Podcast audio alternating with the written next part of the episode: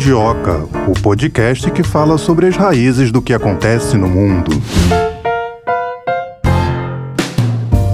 Olha, está no ar mais um episódio do Mundioca. Hoje vamos falar dela, mas já já eu digo quem é ela. Quem eu vou falar já aqui é da Melina, Melina Saad, que me acompanha na apresentação aqui do Mundioca sempre. E aí, Melina, tudo bem? Que conta pra gente? Olha, Não vale responder que conta números, tá? Não, não conto números. Eu, não- eu sou uma mulher de letras, não sou de números. Hoje dessa. demorei pra fazer piadinha. Tem um- alguns episódios que eu não faço alguma piadinha assim desse nível, né? É, Hoje já comecei, infame, hoje né? já comecei com o pé na porta, mas diga aí. Pois é, a nossa queridinha aqui no Mundial, que acho que a gente pode dizer que ela é nossa queridinha, se não for nossa também, da geopolítica, ela é. É, hoje vamos falar dela, da China. Falar o que sobre a China, gente? Vamos falar sobre a poluição. Lembra quando a China era tida aí como um país super poluído, que as pessoas chegavam a andar de máscara por conta da poluição, escolas fecharam por conta de poluição? Pois recentemente foi divulgado aí um relatório dizendo que a China conseguiu algo. Eu posso chamar de histórico, posso chamar de histórico sim, vou classificar como histórico. Reduziu em 40% a quantidade de partículas nocivas no ar entre 2013 e 2020, em sete anos. Isso é o que diz um relatório apresentado em junho pelo Instituto de Política e Energia da Universidade de Chicago, nos Estados Unidos, que realiza medições por satélite. Fora as doenças, né, que podem ser desencadeadas por conta da poluição. E não muito distante, em 2013 até, a poluição do ar na China atingia níveis extremos. Em 2013, a China registrou uma média de 52,4 microgramas por metro cúbico de partículas poluentes, 10 vezes mais do limite recomendado pela Organização Mundial da Saúde hoje. Olha aí. E o ar não tem jeito, né? Porque você tá como consumindo o tempo todo. é. Como é que você vai fazer? Vai colocar um Vai saquinho? parar de respirar? Porque a Se água- parar, morreu. Morreu. A água tá contaminada, eu posso ali, compro aquela água que seja adequada pro meu consumo, mas o ar não tem E o pior é jeito. que a gente não tá nem vendo, né? Não, Não tem- tá nem não dá nem vendo. Pra ver o que, que tá poluído e o que, que não tá. E sabe outra potência que ficou pra trás? Estados Unidos. Estados Unidos levaram três décadas pra atingir um objetivo semelhante desde a histórica Lei do Ar Limpo de 1970. Vamos entender o que, que a China fez, ver o que, que a gente pode fazer pra atingir uma meta parecida É, também. quem sabe né? a gente não possa aprender alguma é coisa. Verdade. Então vamos trazer o nosso primeiro convidado de hoje.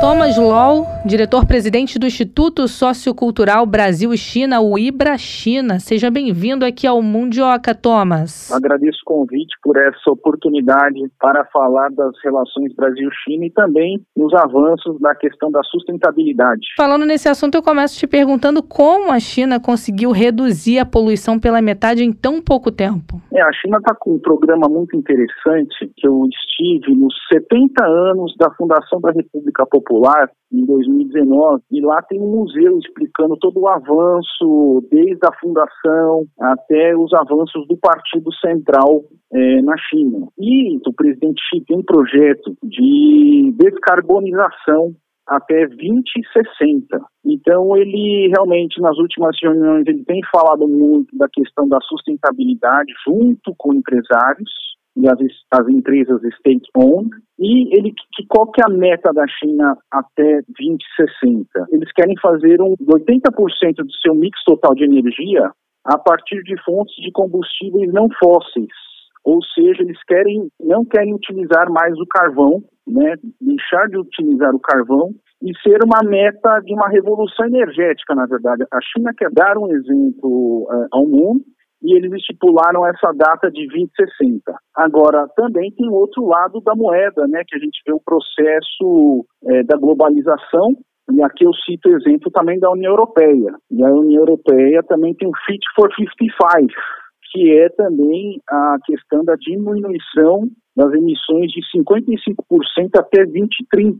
Então, se você for ver, o mundo todo tem essa vontade de reduzir as emissões, até porque a gente precisa combater essa crise climática. Estive agora recentemente na Europa, Madrid, Salamanca, e estava a mais de 40 e poucos graus, estava muito quente.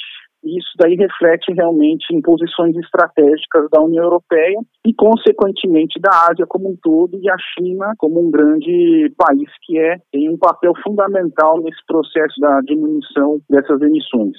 É dar o exemplo, né? É, dar o exemplo e o que, que fortalece cada vez mais nesse cenário mundial. E também os investidores podem acompanhar esse processo através dos títulos verdes. Então, a ideia realmente do governo da China e dos bancos chineses é, e os bancos europeus é terem títulos verdes, né, emissão de papéis verdes para quem quer realmente que a empresa, que o investidor possa averiguar se a empresa está reduzindo os seus poluentes, se está cumprindo as suas metas e a partir disso, se não cumprir esses títulos que o investidor ganha também, que ele está é, investindo, ele pode ganhar um, inclusive um valor em cima, uma multa da empresa que não cumpriu essa questão do ESG, está muito famoso mundialmente, né? O, da questão ambiental, da governança e da responsabilidade social. Então isso está muito em voga, Tayana, menina. E a China agora vai ter uma reunião no final do ano, em outubro, o Partido Central, eles estão fazendo uma reunião para estipular as metas para daqui 5 e 10 anos. Então vai ter uma reunião muito grande agora que o presidente vai fazer. E uma das pautas fundamentais é realmente a questão da sustentabilidade e também do uso de energias renováveis. E aí eu dou um exemplo muito importante que, inclusive, essa, algumas empresas estão no Brasil já, empresas chinesas grandes, constituídas, como a BYD, que realizamos um evento com eles há algum tempo, pelo nosso instituto, e eles têm a, já os carros elétricos, né, os, os ônibus elétricos já em, em, em funcionamento. E eles usam as placas de energias elétricas. Então, assim, é uma evolução a gente sabe que o Brasil ainda tem um momento de transição, a gente está numa transição. A gente entende que não tem os postos de recarga para esses carros em grande parte das cidades brasileiras,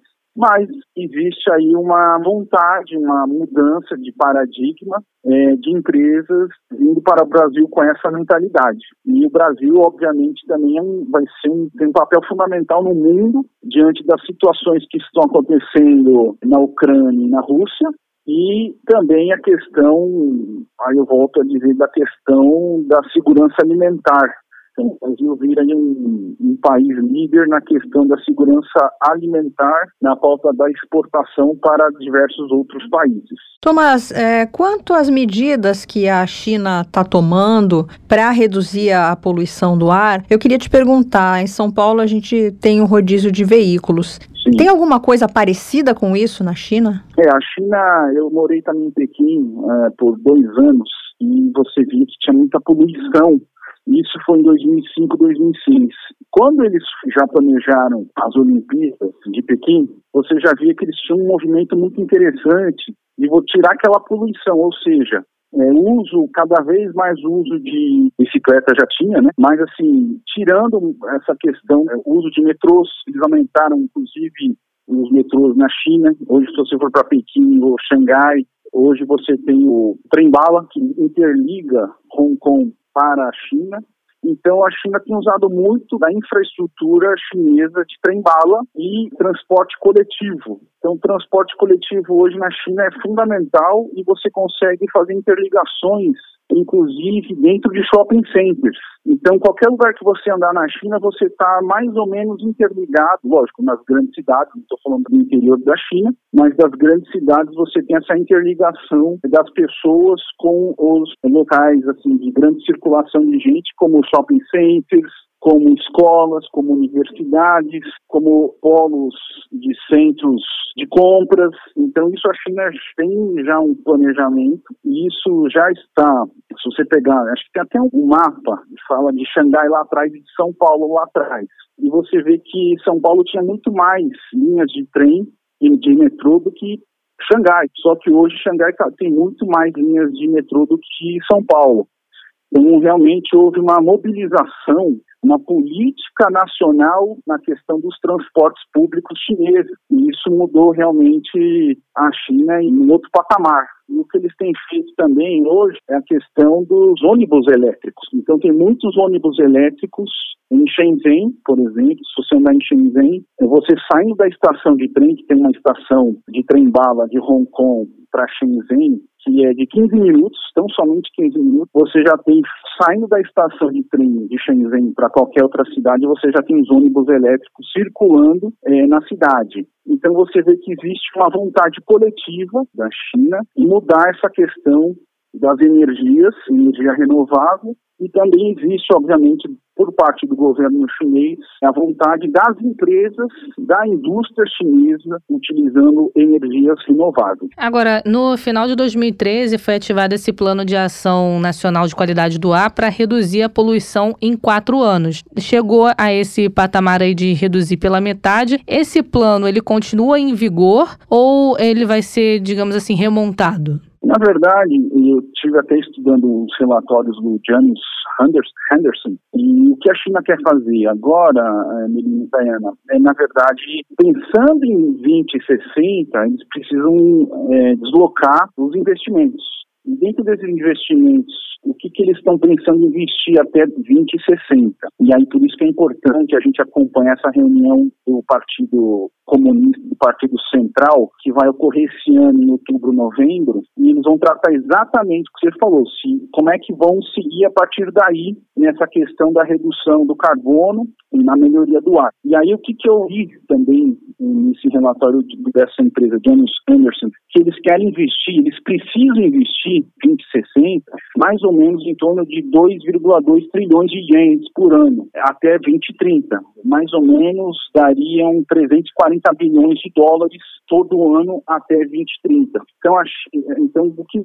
o que a gente percebe? Que as empresas agora chinesas, é, a partir do discurso do presidente da China, a partir do direcionamento do Congresso do Povo Chinês, eles vão tomar medidas cada vez mais acirradas no combate a essa crise climática para favorecer também o meio ambiente. Tomás, as restrições, você acredita que as restrições e o confinamento que aconteceram por conta da pandemia de Covid-19 influenciaram no resultado? Ah, com certeza. Na verdade, assim, essa questão de ESG é uma coisa antiga, né? E aí, quando teve a pandemia, isso realmente alertou a população, alertou eh, os governos e existe o movimento da questão de sustentabilidade. E aí, quando você fala em sustentabilidade, obviamente, a gente pode pensar lá atrás no protocolo de Estocolmo, de 1972, quando começaram a discutir a questão do meio ambiente.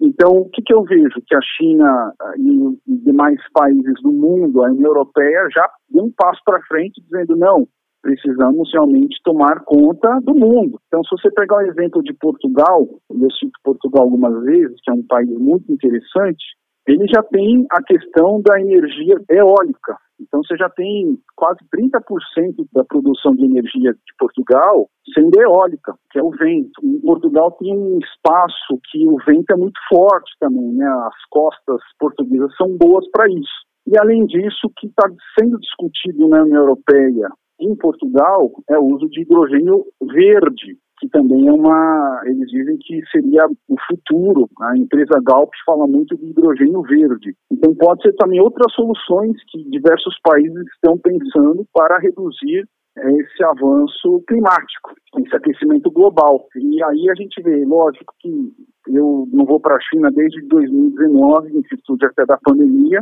e tínhamos aí algumas pautas com os prefeitos de algumas cidades da China. E eu acho que a gente vai conseguir retomar é, no final desse ano, já para o começo do ano que vem, é, menina, Tayana. E, e, aí eu acho que aí sim a gente vai poder ter um, uma análise melhor do que vai estar acontecendo dentro da China, né? Porque a gente tem muitas informações também pelo Xinhua News, eu falo muito com o corpo diplomático chinês, mas o que eles me falaram é para a gente ficar muito atento agora nessa reunião de outubro, novembro, que vai ser a maior reunião do Partido Chinês, para realmente ver as metas o novo direcionamento que o presidente Xi vai dar em relação a essas questões climáticas e a redução é, da poluição por parte da Ásia, por parte da China. Então pode ser que nessa reunião seja anunciado aí um prazo, uma previsão para o país zerar a meta de poluição? Exato. Eu acho que eles vão querer já estipular algumas metas, criar um cronograma de ações,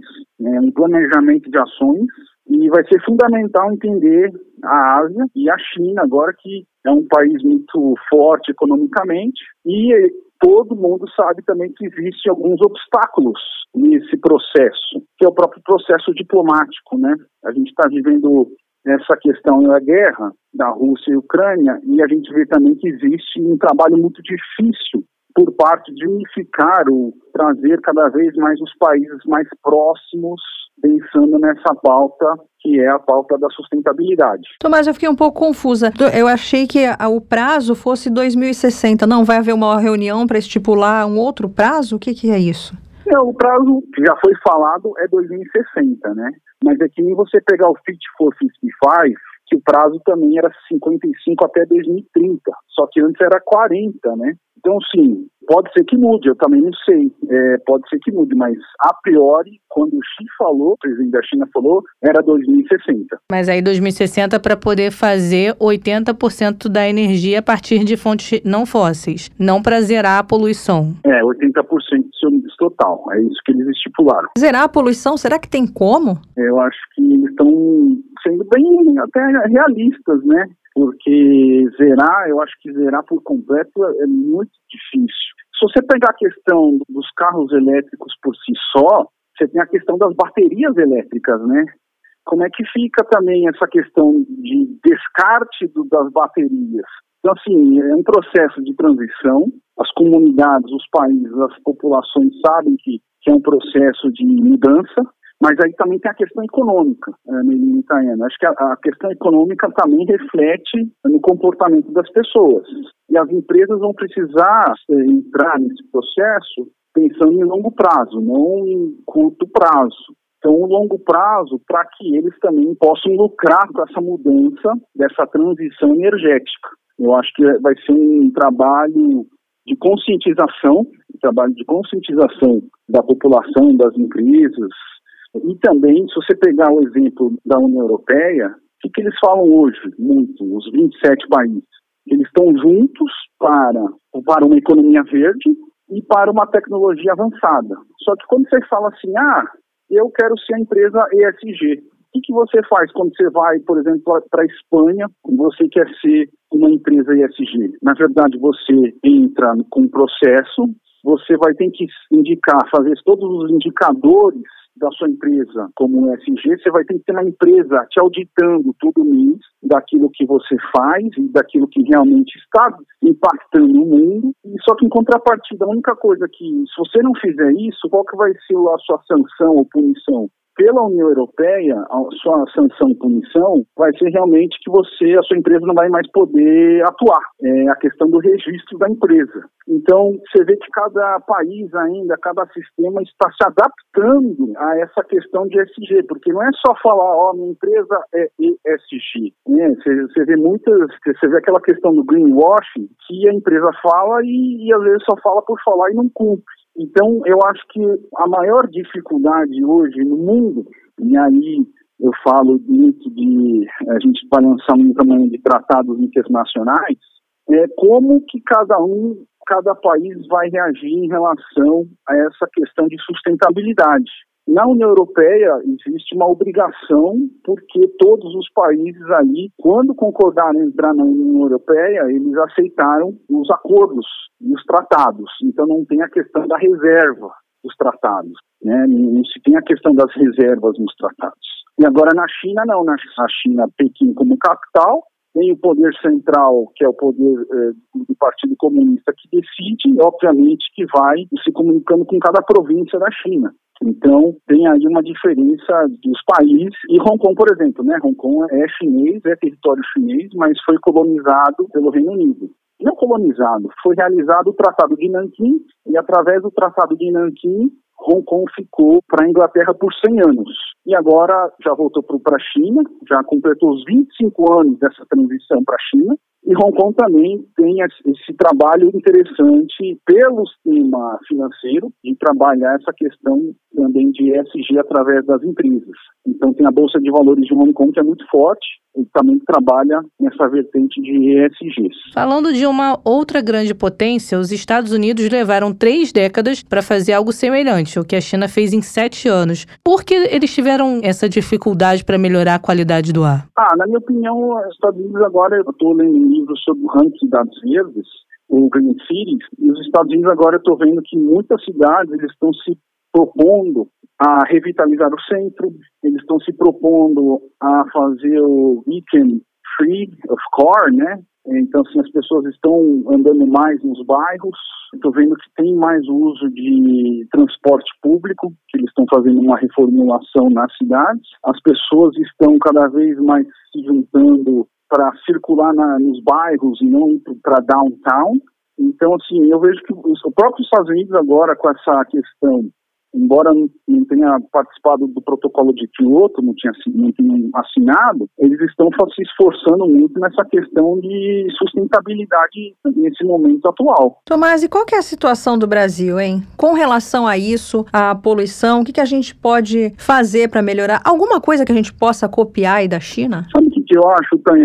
Eu, eu, acho, eu gostei muito da atuação do próprio prefeito de São Paulo, ele criou uma secretaria é, de mudanças climáticas e o secretário de Mudanças Climáticas, Dr. Pinheiro Pedro, ele tem feito um trabalho muito importante que eu tô, estive acompanhando, inclusive de relatórios, inclusive com o monitoramento das chuvas, onde pode alagar, onde não pode alagar. Então ele está fazendo um trabalho bacana nesse segmento, que é realmente de ter a ajuda da defesa civil, dos bombeiros e tudo mais, para saber onde é que pode estar tá, é, chovendo mais na cidade de São Paulo. E, obviamente, ele trata de tudo, né? De lixo, de tudo que for questões ambientais e que afeta a questão climática. E isso aconteceu em virtude do trabalho do ex-prefeito de São Paulo, Bruno Covas.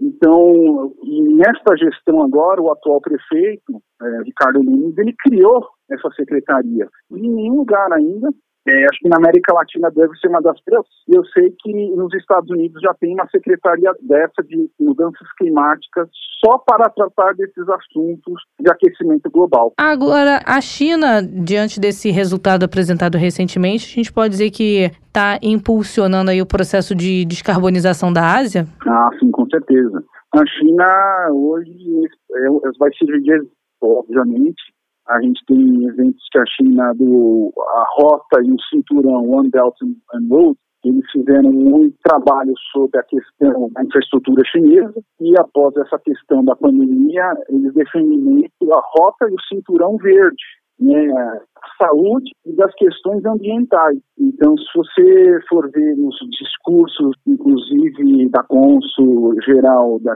China, de São Paulo, a senhora Shen, ela fala nos artigos dos BRICS que ela escreveu recentemente no Estadão, que ela fala que a China quer, tem uma preocupação muito grande, não como é BRICS, BRICS é Brasil, Rússia, Índia e África do Sul, a ideia desses países se juntarem como um bloco pensando também nas questões ambientais. Cada país desse podem se ajudar. Então a própria China fala de um futuro compartilhado, né? Esse uma rota um cinturão do verde, eles falam cada vez mais esse intercâmbio cultural, cada vez mais as pessoas se ajudando, né, um processo de ganha-ganha e as pessoas pensando nas questões ambientais e que em São por, por exemplo, Brasil em China, a gente tem bons exemplos, que são dois países grandes de território geográfico gigantes, que nem a, Rússia também, a, a, Índia também, e existe já, por exemplo, intercâmbios, inclusive o nosso instituto está fazendo isso, a VIPS, que é a Universidade, Sunshine University, que é a universidade onde o Jack mais estuda, estudou. E a nossa ideia é promover os eventos das startups focadas nas verticais de ESG. Então, existe já, pelo nosso instituto, um trabalho de conexão das startups brasileiras com as startups chinesas. É um trabalho que a gente está fazendo em conjunto com a Universidade da província de Zhejiang, Zhejiang University. Bom, vamos seguir de olho então, desenrolar desse assunto, de olho nessa reunião que vai vir aí para o fim do ano para ver quais são as metas que vão ser estabelecidas e seguir acompanhando o cumprimento delas. Thomas, é. queria agradecer a sua participação aqui no Mundioca. Nós conversamos com Thomas Law, diretor-presidente do Instituto Sociocultural Brasil e China, o IBRA China. Obrigada, até uma próxima oportunidade. Obrigado, Tayana. Obrigado, Melinho. Tchau, obrigada. Nesse bate-papo, falamos muito sobre ESG. O que, que é ESG? Você é, sabe? Eu vou falar aqui o que é ESG. O Thomas deu um ampassan. Eu vou falar aqui, ó. É uma sigla em inglês para o que significa o quê? Três coisinhas. Environmental, Social and Governance. Que gastando inglês, Gastando hein? inglês hoje. É o que, basicamente, traduzindo aqui português? Liga Meio ambiente, social e governança. Então, as empresas estão adotando isso aí. Esse ESG surgiu no mercado financeiro como uma forma de medir o impacto que as ações de sustentabilidade geram nos resultados da empresa. Essa sigla surgiu a primeira vez em 2004, dentro de um grupo de trabalho de uma rede ligada à ONU, que tem o objetivo de convencer investidores sobre os investimentos sustentáveis. Importante, então, estar tá de olho nisso, sustentável, meio ambiente. É isso. Vamos conversar com mais um especialista. Doutora Evangelina Vormitag, médica patologista clínica e diretora-presidente do Instituto Saúde e Sustentabilidade. Seja bem-vinda ao Mundioca. Muito obrigada por aceitar o nosso convite. O prazer é meu. Fico muito feliz de estar aqui com vocês e os ouvintes. Doutora, eu começo te perguntando quais doenças são provocadas ou agravadas pela poluição do ar? Olha, são muitas. Eu vou explicar por quê. O que acontece é que tem alguns poluentes que ao respirar, que teoricamente todo mundo imaginaria que a maioria das doenças seriam doenças respiratórias, né? Porque ele vem, esses poluentes vêm do ar. Mas na verdade, eles entram no pulmão, chegam até o final da árvore respiratória, onde tem os alvéolos pulmonares que fazem a troca gasosa, né, o CO2 pelo O2, e aí acontece que esses materiais particulados, que é uma poeirinha muito fina, é um dos poluentes mais nocivos para a saúde, ele do pulmão ele cai na circulação sanguínea e aí, caindo na circulação sanguínea, ele pode atingir todos os órgãos e sistemas do organismo. Então, na verdade, vamos dizer que o maior efeito da poluição do ar nem é na árvore respiratória, mas é cardiovascular, são as doenças cardiovasculares, principalmente o infarto do coração, arritmia, infarto e o famoso AVC, né, que é o acidente vascular cerebral, conhecido como derrame cerebral. Então, esses são dois efeitos bastante importantes. E um outro efeito muito comum também é o câncer, o câncer do pulmão, não só do pulmão, mas o câncer da bexiga, e alguns cânceres já mostram uma relação, uma associação muito forte entre o material particulado, que é esse poluente que eu citei, o câncer de mama, por exemplo, e o câncer do tecido hematopoético, que seria a leucemia ou linfoma. Inclusive, nas crianças é mostrada a relação direta, essa associação, e a leucemia, que seria um dos cânceres presentes nas crianças associado à poluição do ar.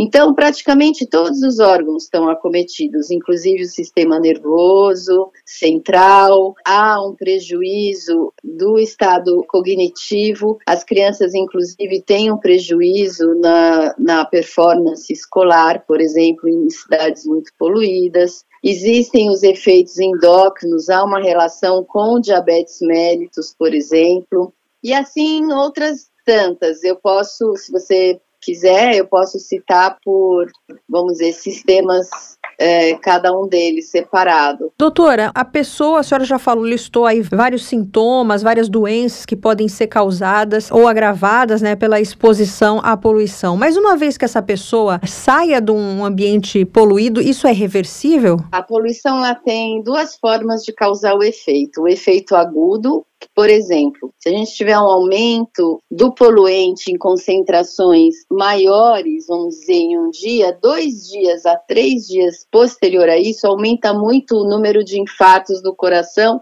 em idosos na cidade. Ou, por exemplo, aumenta também, é praticamente imediato, a piora de pessoas que têm asma ou doenças obstrutivas crônicas no pulmão, como enfisema, bronquite, etc. Então, existe o efeito agudo, e existe o efeito crônico. O que, que ocorre? Quando se fala do efeito agudo, o fato dela sair de um local onde a bacia aérea é poluída e se dirigir a um local onde a bacia aérea não é poluída, sim, há uma melhora e uma melhora imediata. Inclusive, por exemplo, crianças. As crianças muito pequenas, em locais poluídos, elas têm um prejuízo do desenvolvimento da capacidade pulmonar, porque a, a capacidade pulmonar, quando a criança nasce, ela não é de todo já determinada. Com o tempo, tempo, essa capacidade vai se desenvolvendo até ela atingir, vamos dizer, a capacidade total que ela tem respiratória. Se há um prejuízo da capacidade quando a criança está numa bacia aérea poluída, ao sair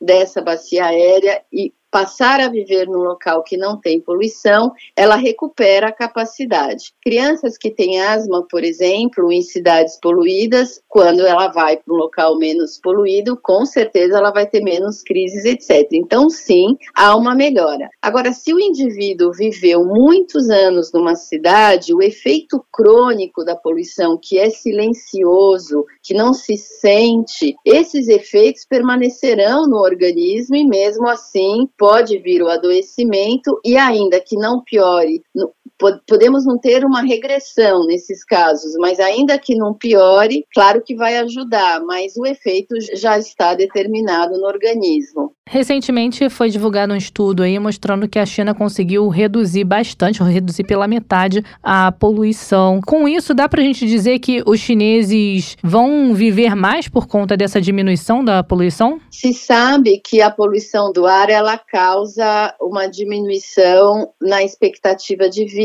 nos lugares onde são poluídos. Então, quando existe é, uma situação melhor ou se há uma melhora, vamos dizer assim, do ar, ou se já existia, o que, que acontece? Vai haver uma melhora, sim, da expectativa de vida nesse sentido, sem dúvida nenhuma. Mas não vai ser de todo se já houve essa exposição e por um longo período. Ainda assim, será melhor, claro, porque a doença ela é determinada pela exposição do indivíduo ao agente tóxico. E a exposição ela é medida tanto pela dose, o grau dessa exposição para o adoecimento tem tanto ela é, vamos dizer, influenciada pela dose desse, desse componente tóxico que ela está exposta e o tempo. Então, essa é mais ou menos a matemática. Quanto maior a concentração de poluente, maior o adoecimento. Quanto mais tempo exposto a poluente, maior o adoecimento. Então, uma vez que há uma melhora, ainda que já houve a exposição por um longo período, havendo a diminuição da dose, que é o caso que você citou, e também essa pessoa vai ter esse tempo com uma menor dose no, diante diante, a, daí em diante para o futuro, com certeza ela vai ter uma diminuição do efeito sobre a saúde. O conceito é esse, entendeu? É da exposição, relacionado à dose e tempo a exposição a esse poluente tóxico. Doutora, quais são os piores lugares para se viver no mundo no que diz respeito à qualidade do ar?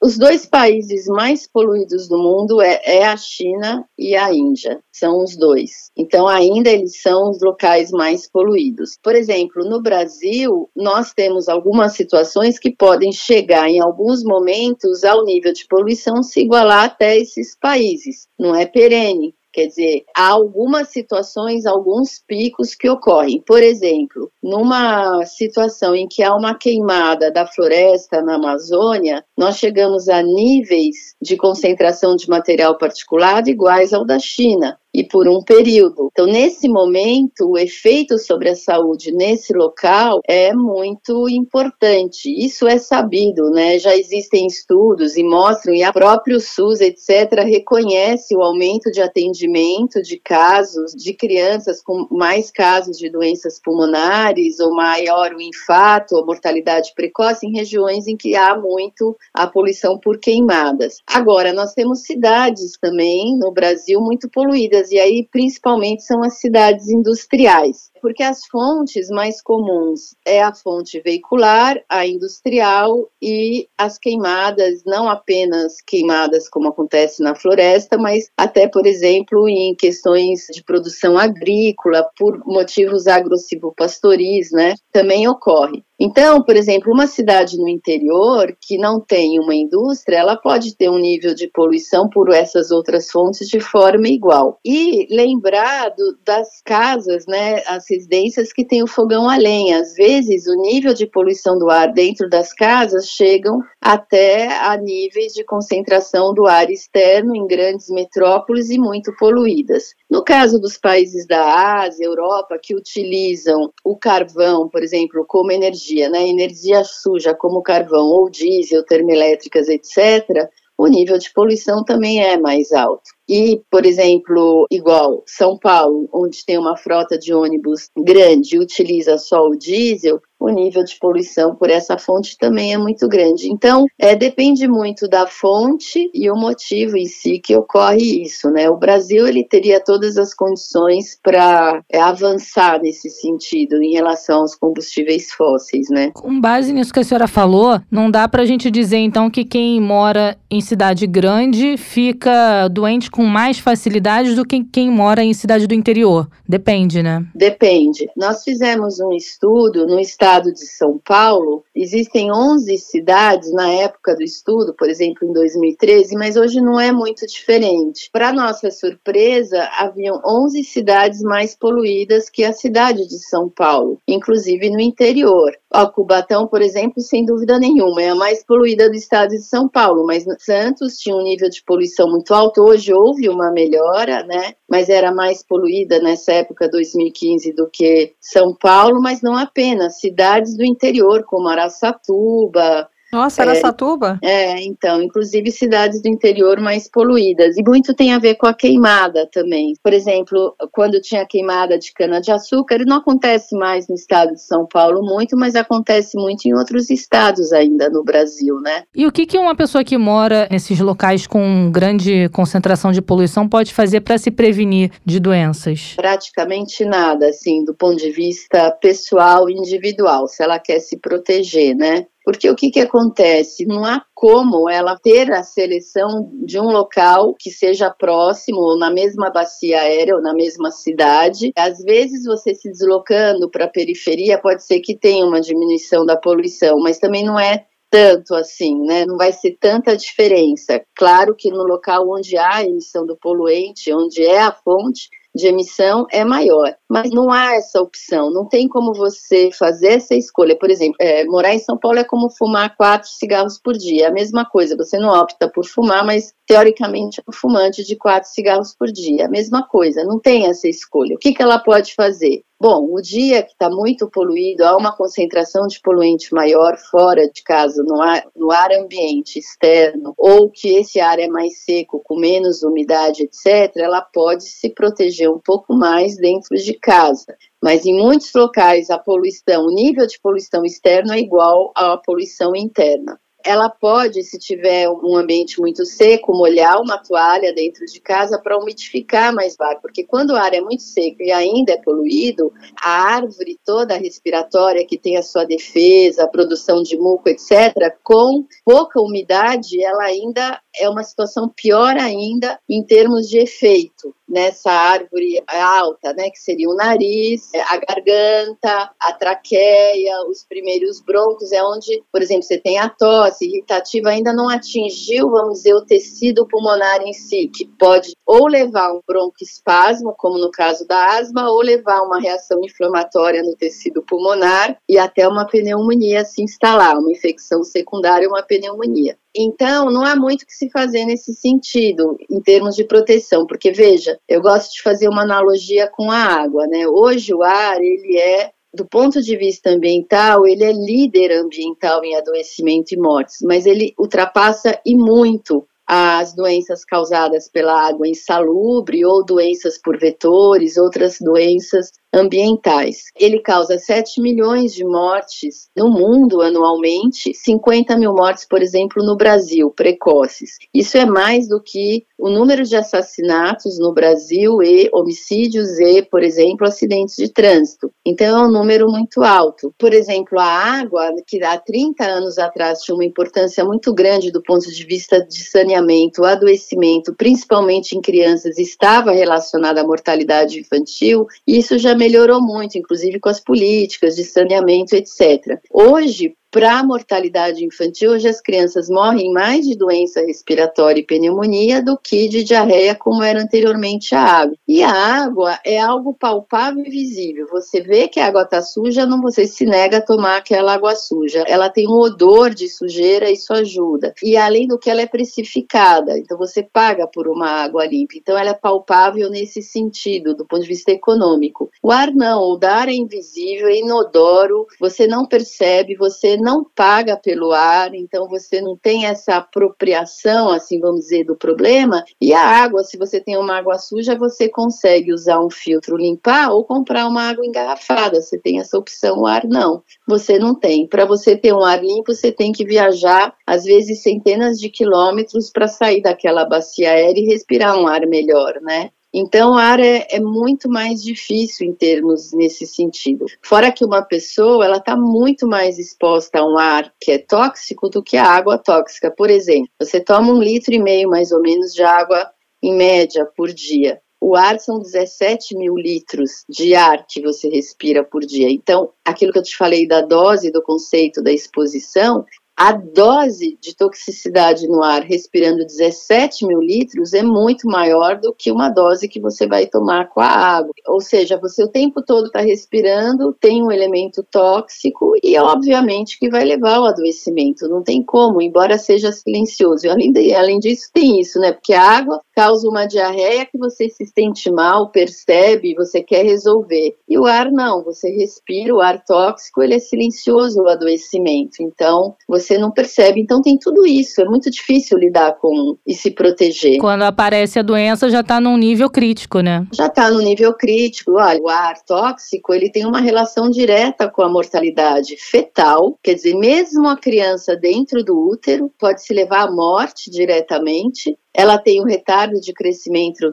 intrauterino, ela pode, uh, o parto, ele pode ter uma prematuridade. Então, existem os efeitos já antes da criança nascer. Quando ela nasce, continua tendo efeitos e graves, porque a criança ela não está desenvolvida, ela tem uma imaturidade de desenvolvimento e por isso ela se torna muito mais suscetível ao ar tóxico. É o grupo populacional mais sensível de todos, é a criança e os idosos depois, né? É, as gestantes também por conta do feto, ao, ao respirarem o ar tóxico, causa esse efeito. Quer dizer, você imaginar que nem o feto dentro do útero, dentro do corpo da mão e dentro do útero não está protegido e pode se levar à morte, você imagina quem então nem dentro do útero está, né? Isso é para você ver. Por que aqui dentro do útero? Porque a mãe respira, como eu já expliquei, o ar tóxico, esse poluente passa para a circulação sanguínea, na circulação sanguínea ele chega na placenta e da placenta ele chega no feto. E ele vai causar o efeito no feto, como ele vai causar em outros sistemas do organismo e ter o adoecimento e doenças relacionadas a todos os sistemas.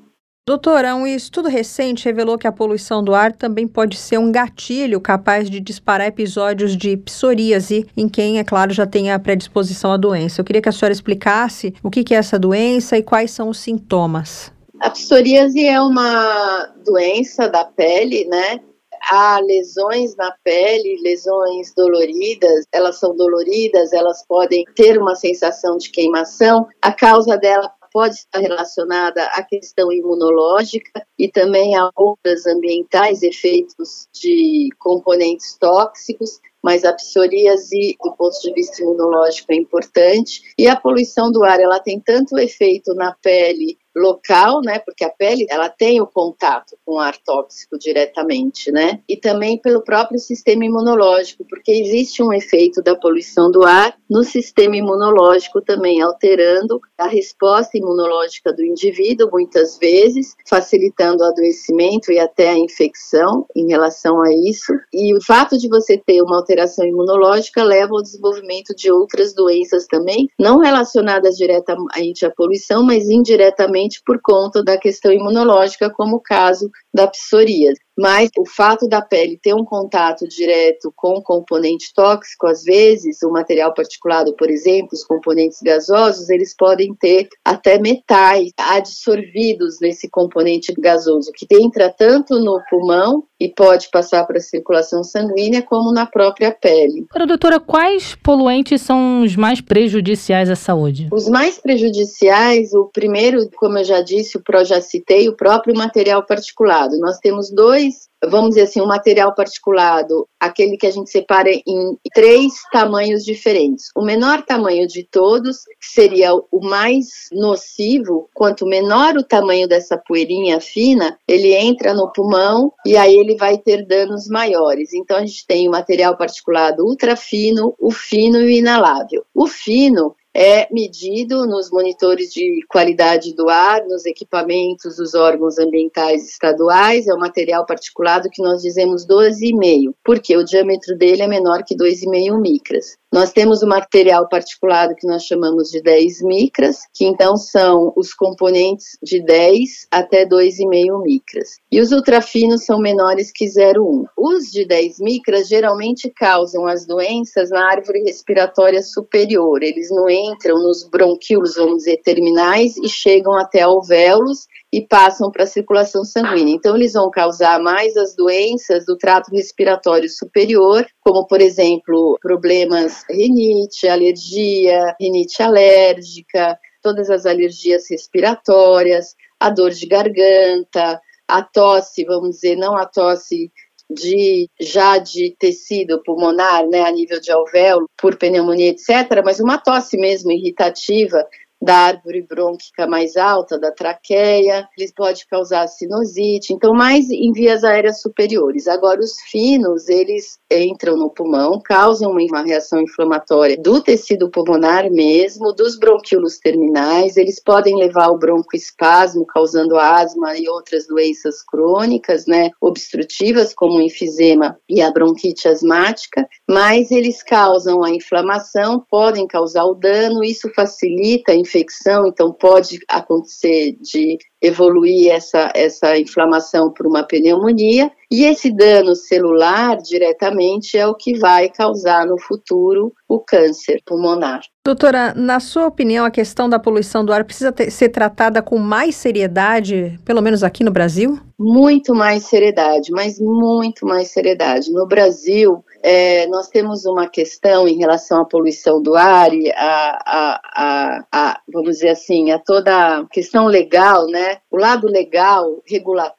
da poluição do ar, ele é infralegal. O que quer dizer isso? Porque geralmente são resoluções determinadas pelo Conselho Nacional do Meio Ambiente, pelo Ministério do Meio Ambiente, e as resoluções do CONAMA, né, desse conselho, elas não têm o poder de uma lei. A lei, ela tem mais poder no seguinte sentido, ela tem a sanção, tem fiscalização, etc.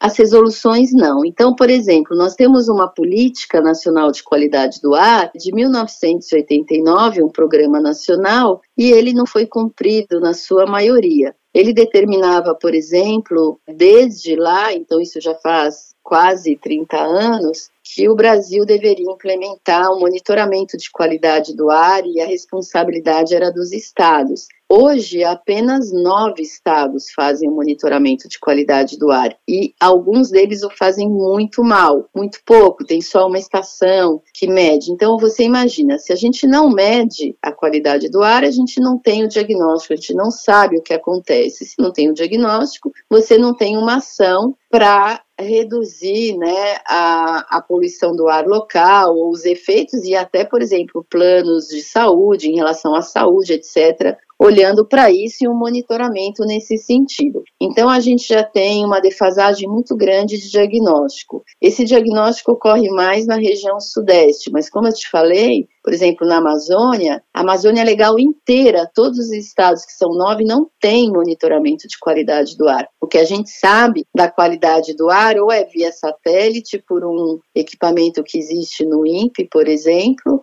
é, ou por pesquisas locais. Agora estão surgindo e sendo muito estudados equipamentos de monitoramento de qualidade do ar de baixo custo, eles são muito baratos, então a sociedade civil tem tido inúmeras iniciativas, então, tanto universidades, como iniciativas de organizações do terceiro setor, etc., comprando esses monitores, até prefeituras mesmo, comprando os monitores para poder medir, porque não tem o equipamento. E o Brasil carece muito disso. Existe uma iniciativa no Acre, da Universidade Federal do Acre e o Ministério Público, que adquiriram sensores de baixo custo, e aí o Acre começou a fazer o monitoramento e o diagnóstico e, e, tem sido muito útil porque eles conseguem detectar pelo monitor de qualidade do ar já a presença de fumaça e aí o início de um incêndio, por exemplo, né? Então, nós não temos o monitoramento, esse é um exemplo. Nós temos uma lei de 25 anos atrás que determinava que todos os estados, aí é uma lei, tinham que implementar inspeção veicular para controle da poluição do ar por veículos. E nenhum estado no Brasil tem, nenhum, zero, não tem. É, é, no, no, implementário. E o que, que acontece? Não tem sanção, porque no final não existe a fiscalização, não existe um órgão fiscalizador e aí praticamente o Estado legisla em causa própria. Então, hoje, quem defende de verdade o ar no país é o Ministério Público, que está sempre atento, etc., e as, organiza as organizações da sociedade civil. Então, essa é uma realidade bastante triste no Brasil, porque o ar só para você ter uma ideia, a poluição do ar e a mudança do clima hoje, elas são prioridade em emergências de saúde pela OMS, pela Organização Mundial de Saúde. Tamanha é a gravidade e o adoecimento que as duas situações causam juntas. Então, existe uma preocupação muito grande dos órgãos de saúde no combate à poluição do ar por esse adoecimento, porque no final a poluição do ar ela causa como adoecimento as doenças crônicas não transmissíveis, são todas essas que eu já citei, e são essas doenças a primeira causa de mortalidade do mundo. Então o desafio é para todos nesse sentido. E é uma pena que o Brasil não tenha um empenho de fato para combater a poluição do ar, não cumpre as resoluções. Embora haja o esforço, então você às vezes em São Paulo, vou dar um exemplo, em São Paulo foi aprovada uma lei nova dos ônibus, que os ônibus têm que substituir toda a matriz energética que é diesel, né? A matriz energética de combustível fóssil, mas é o diesel no caso dos ônibus, o diesel é o maior poluidor na cidade. Substitui por matriz energética limpa, o ônibus elétrico, etc. Matrizes que poluem muito menos, porque o, o ônibus a diesel emite praticamente 95% do material particulado é emitido pelo diesel. Essa lei é de 2017, ela não foi implementada ainda. E ela foi uma luta e uma conquista da sociedade civil junto com o Ministério Público. Então existe uma dificuldade, então você tem, faz um avanço, conquista uma situação que vai trazer um benefício enorme para a população em termos de saúde, só que na frente há o retrocesso por parte do governo, sempre por parte do governo. Praticamente é, é sempre assim, não, não, não tem uma. Não, não existe um outro culpado, quer dizer, na questão do cumprimento né, das normas ou das resoluções e das leis. Então o Brasil está bastante atrasado. O nosso programa de controle de poluição veicular, 12 anos atrás, do que Europa, Estados Unidos, muito. Indústrias automobilísticas, a mesma marca, a mesma indústria no Brasil vende um carro desatualizado em termos de tecnologia de motor com alto nível de poluição e já não vende mais na Europa. Então não dá para entender isso, né? Então essa luta constante, entendeu? Não é inacreditável aquilo que a gente se depara o retrocesso do que é conquistado no Brasil nesse sentido, né? Então nós estamos muito atrás, temos muito que avançar. Um outro exemplo para você, que é assim um motivo de luta constante do instituto desde o início, é que o Brasil a Organização Mundial de Saúde ela determina os níveis mais seguros para a população de concentração de poluentes na atmosfera. Então, a partir de diversos estudos, é, na década de 80, 90, isso já está mais do que consagrado, mais do que determinado, existem concentrações, vamos dizer, que não poderiam ser ultrapassados esses limites, que a partir desses limites de concentração de poluentes, ele se torna danoso, né? A atmosfera se torna danosa à população. Então, o governo ele tem é, a missão, né, da, de proteger a população e, teoricamente, não ultrapassar esses limites. Só que no Brasil, os limites adotados no Brasil, que são chamados padrões de qualidade do ar, eles são limites chegam a ser três, quatro vezes maiores do que o limite imposto pela OMS. Sugerido. Ou seja, dá para causar um dano enorme. Enorme, enorme. Então, o Brasil se baliza por um nível muito alto. É como se eu dissesse como se o governo chegasse e dissesse no Brasil o seguinte: olha, no Brasil nós vamos considerar a febre agora só a partir de 39. De 37,8 até 39, ninguém faz nada, ninguém trata, não significa nada. O que, que ia acontecer? Um monte de gente ia morrer que tem febre entre 37, 8 e 39 e no trato. Então não adianta. É isso que o Brasil fez com, com o padrão. Então a gente hoje tem níveis de padrão de qualidade do ar quatro vezes mais. Então o Brasil aceita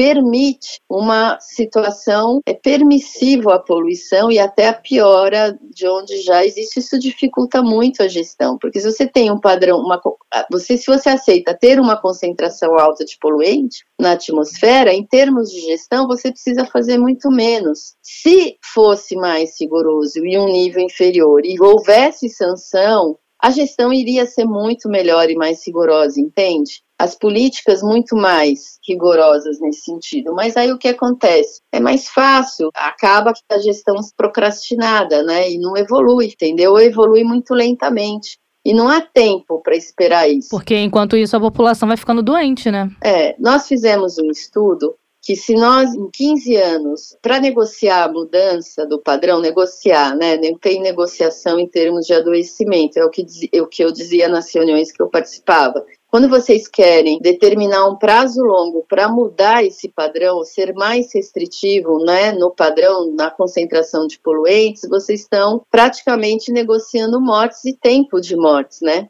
Mas aí nós fizemos um estudo se para chegar no nível da OMS, se, for, se demorássemos 15 anos, nós teríamos no estado de São Paulo 260 mil mortes. Você acredita isso? É praticamente dizimar uma cidade de 250 mil habitantes em 15 anos. Um milhão de internações num custo para o SUS que ia ser de 1,6 bilhão isso em valores de 2011. Então, tem isso, porque na verdade o custo da poluição do ar, ele é um custo que quem paga isso somos nós, o indivíduo, pela sua saúde. E o custo na saúde, ele chega a ser mais de um bilhão, como no, nesse caso, pelo SUS, apenas considera, considerando internação no SUS. E depois você tem toda a perda de produtividade pela mortalidade precoce. Então, na verdade, quem paga a conta da poluição do ar e por essa má gestão é a saúde. É por isso é importante a discussão sobre esse assunto. Doutora Evangelina, queria agradecer sua participação aqui no Mundioca. Doutora Evangelina Vormitag, médica patologista clínica e diretora-presidente do Instituto Saúde e Sustentabilidade. Até uma próxima oportunidade. Muito obrigada pela oportunidade. Eu que agradeço. Tchau, doutora. Um abraço. Um abraço. Por conta do ar poluído e das doenças causadas pela poluição do ar. É mais do que as doenças causadas pelo consumo de água contaminada e falta de água também, e mais também que os assassinatos, veja só. E agora, o que a gente pode concluir é que poucas pessoas no planeta podem dizer que respiram um ar puro. Sabe por quê? Porque 97% da população mundial vive em lugares em que a qualidade do ar está abaixo dos padrões da OMS. Então, por isso tá aí a importância de abrir os olhos para isso, né? De ficar de olho no meio ambiente, ter um, uma vida mais sustentável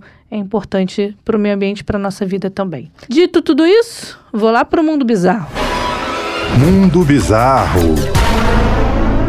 Melina, ainda bem que você não mora no Irã. Porque se você morasse no Irã, principalmente na capital, teria risco de ser presa. Sabe Ih, por quê? O que, que eu fiz? Por lá, tá rolando aí uma nova onda de apreensões de animais domésticos. As autoridades não estão visando só os pets, não. Os donos também podem ser presos. Isso lá em Teherã, na capital do Irã. A polícia anunciou recentemente que passear com cães em parques é crime. Essa proibição foi justificada com uma medida para proteger proteger a segurança do público. Ter cães sempre foi comum nas áreas rurais do Irã, mas os animais também se tornaram um símbolo da vida urbana no século XX. O Irã foi um dos primeiros países do Oriente Médio a aprovar leis de bem-estar animal em 1948 e o governo financiou a primeira instituição para melhorar os direitos dos animais. Até a antiga família real do país tinha cães como animais de estimação, mas a Revolução Islâmica em 1979, que mudou tudo isso aí, trouxe muito muitos aspectos da vida dos iranianos a seus cães. Os animais são considerados impuros pela tradição islâmica. Aos olhos do novo regime, os cães tornaram-se também símbolo da ocidentalização. Um veterinário iraniano chegou a contar em entrevista à BBC que as autoridades até criaram uma prisão para esses animais apreendidos. Essa nova legislação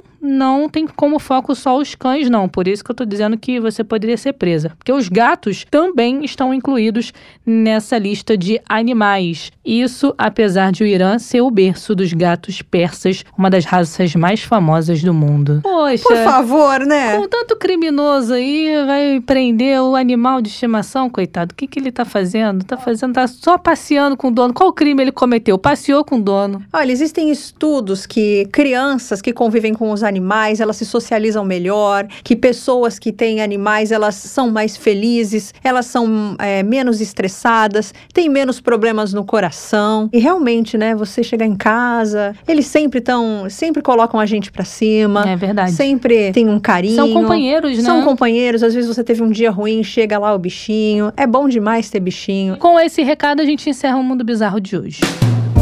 É, episódio de hoje acabando, chegando ao fim. Melina, beijo, tchau. Beijo, fui.